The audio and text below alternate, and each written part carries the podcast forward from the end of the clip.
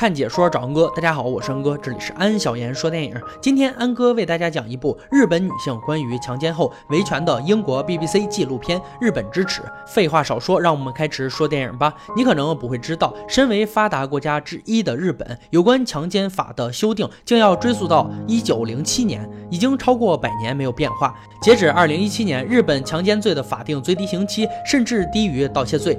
纪录片中，老师在课上用手机给学生们做了一次。匿名调查令人印象深刻，有百分之十一的人认为喝醉酒代表着对性行为的许可，百分之六十三的人认为亲吻代表着对性行为的许可。片中老师说：“我问过学生们一个问题，你是否认识经历过强奸的人？班里有二十二名学生说认识，说的不是电车咸猪手的性骚扰，而是可怕的强奸啊。”所以老师的疑问是：又能有多少人走到台前或向警方报警呢？女性往往不愿意谈及此事，于是关于强奸就始终潜伏于表象之下。日本的性教育在关于什么是对性行为许可方面是极其失败的，而让日本大众真正开始思考这个问题的人，正是本片的女主人公小美。二零一三年的秋天，大二学生小美在纽约学习新闻专业，在酒吧勤工俭学期间，她意外地碰到了日本著名的记者。山口敬之，当时山口先生是一家日本电台驻华盛顿分局的机构代表，还是撰写了日本首相安倍晋三自传的作家，在日本很有名气。小美能遇到在学习和将要从事的工作领域里如此知名的人士，这让她感到很意外。山口留下了联系方式，告诉小美，如果有需要，随时可以联系他。一五年毕业后的小美回到东京，是发邮件联系山口，询问是否招收实习生。山口建议两个人最好当面交谈。两人约在寿司店，一杯清酒下肚后，小美突然感觉到眩晕，她起身去了卫生间，然后就失去了意识。醒来后，小美发现自己躺在了酒店的房间内，并回忆起晕倒后发生的事情。原来山口将晕倒后的小美抱进了酒店，并强行侵犯了她。迷迷糊糊的小美试图反抗，但面对强壮的山口却无能为力，反而激发了山口的兽性。那晚之后，小美试图通过邮件。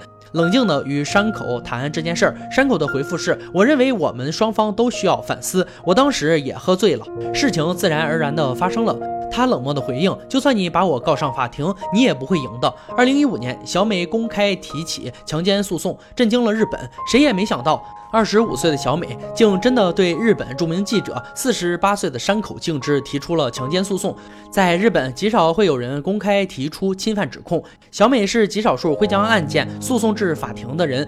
面对此事，公众意见两极分化。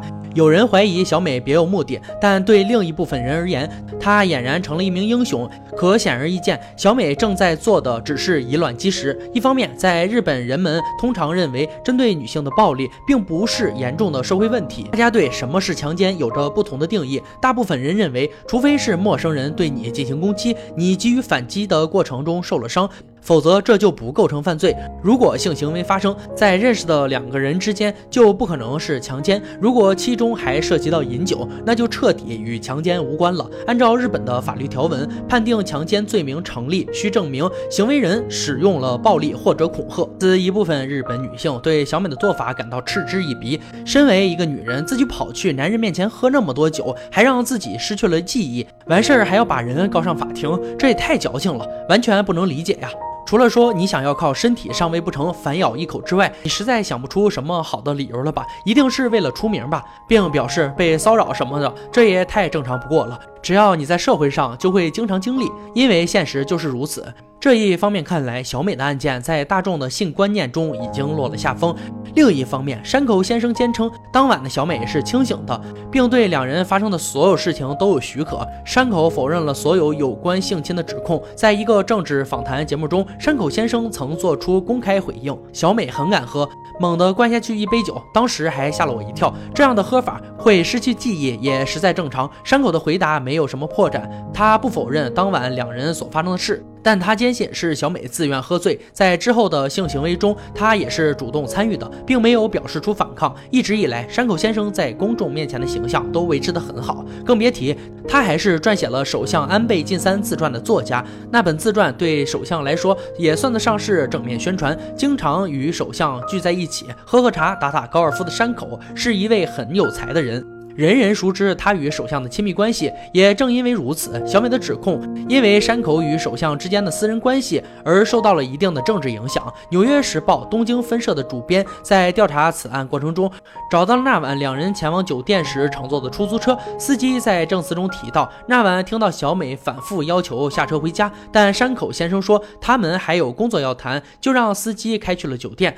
然后小美就在后座逐渐没了声音。酒店监控显示，山口先生把小美拽出了出租车，撑着她进了酒店电梯。在接下来的两个月里，警察取得了更多的证据，包括小美衣物上的 DNA 以及对山口先生的逮捕令。警察们认为这些证据足以立案。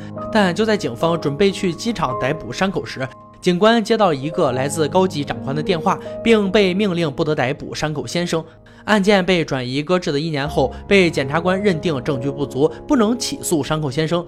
而小美还是没有放弃。一七年五月，小美对该判决进行上诉。为了向几个世纪以来的传统发起挑战，她决定直面公众，公开她的指控。正式面对媒体召开的新闻发布会，虽然遭到了家人的极力反对，小美还是公开了自己的姓名。也是这一举动，让小美感受到了来自网络暴力的恐惧。那天之后，她和家人的照片被公布在网络上，铺天盖地的攻击和辱骂席卷而来，就连政府议员和正式评论者都开始在电视节目上公开质疑她的说法。小美不得已过上了另一种生活，她再也不能乘坐公共汽车，晚上会被楼下的不明车辆监视。家中也找到了隐藏摄像头。后来，小美又提起了重新申请民事诉讼，但均以失败告终。日本警视厅方面坚称，在调查小美案件中没有不正当操作。山口先生在电视上宣布重返工作岗位，继续任职记者，人们都在用香槟庆祝他的重生。但事实上，他从未被逮捕或因犯罪而被起诉，所以在刑事司法层面而言，他并未触犯过法律。法院已经裁定他没有做错事，不存在犯罪。而有些人认为此案中男性才是受到巨大伤害的一方。直到二零一七年十月。好莱坞导演哈维·维恩斯坦性侵三十名女演员的新闻被曝光，并登上了全球头条。此次事件终于让部分日本女性重新认识了小美案件。他们有的受害者开始私下联系小美，而政府也开始认真对待此类案件。时隔一百一十年后，日本议会首次对强奸法案进行了修改。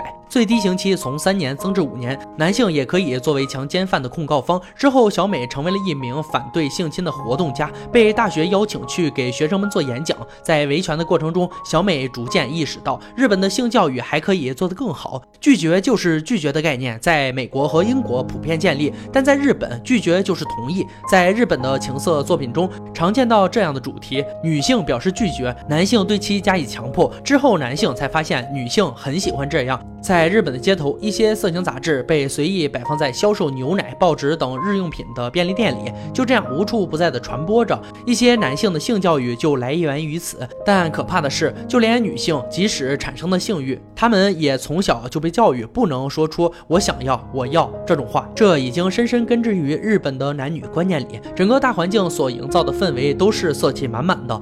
女高中生因为校服是可爱的水手服，在公车上遭遇咸猪手的事情永远都在发生，就连男生都承认，看到女性朋友在面前被骚扰，自己甚至都不敢出面制止。另一方面，也觉得这样的骚扰太过常见。除此之外，就算被性侵后，你想要及时维权，现实生活都会狠狠地打你的脸。小美的英语很棒，从纽约留学回来，她有知识，有思考能力，并勇敢地付出了具体的行动，也算是在日本一名新时代、新观念、先进的独立女性。被侵犯后，她联系过一家东京郊区的强奸危机中心，但他们在电话中表示，除非小美本人能到场面谈，否则他们拒绝提供任何建议，包括你应该去哪个医院做检查。而而事发当时，很多受害者甚至不能从床上爬起来，要独自一个人乘坐公交车，花两个小时到达那里，这难免让人感到害怕、抗拒。而就算你到达危机中心，那里也没有强奸检测仪，这些检测工具只在全日本四十七个地区中十四个地区的医院里面才有储备。虽然每个警察局都有强奸检测机器。但这也意味着检测工具只能提供给那些直接向警局报案的受害人。说到向警局报案的小美，也有段痛苦的回忆。但日本的强奸案实在很难令你有安全感，女警官占比本身就少。当你鼓起勇气到警察局。表示需要女警官时，有人问你为什么，你不得不告诉对方你被强奸了。日本女性警官的比率只占百分之八。性侵发生五天后，小美前往警察局报案，终于见到了一名女警官。在她哭了两个小时后，女警官向她道歉。对不起，我是交通部门的，没有办法帮你立案。你愿意和男警官交谈一下吗？于是小美被传唤过去。重新讲述事情经过，三名对于性侵犯和性许可观念认识落后的男警官围着小美，小美躺在了一块垫子上，然后警官拿来一个和真人体积相当的人偶，把人偶放在小美身上，并开始摆弄她，边照相边问是不是这样，还是这样？毫无疑问，这种方式无异于二次强奸，但这正是日本警察询问强奸奸案最正常的方法。在日本社会，每个女性都曾经历过性暴力或者性侵犯，但不是每个人都。意识到这点，就算明白维权也是难上加难。所幸小美站了出来，她公布了自己的姓名，并将自己的遭遇告诉了全日本。她孤注一掷，用自己柔弱的身躯去撞击日本那古老的强奸法律。虽然她依旧败给了所谓的社会名流，但在男人可以将女人物化的日本文化认识中，她反将了一军。小美的案子日渐成为日本社会上关于日本传统性别角色讨论的一部分。某些涉及到对强奸的幻想的色情杂志不再允许被公开摆放在大街小巷中。时隔一百一十年。日本议会也首次对强奸法案进行了修改。现实生活中的小美，现在依旧努力到各大高校演讲，去内阁见议员，而这一切都是为了让这个世界变得更加美好。《日本之耻》这部纪录片给安哥留下了很深刻的印象。在日本这个发达国家，却有这样的社会现象，真是可怕。回头想想，还是我们大中国好啊！好了，今天解说就到这里吧。喜欢安哥解说，别忘了关注我哦。看解说找安哥，我是安哥，欢迎大家订阅我的频道，每天都有精彩视频解说更新。我们下期再见。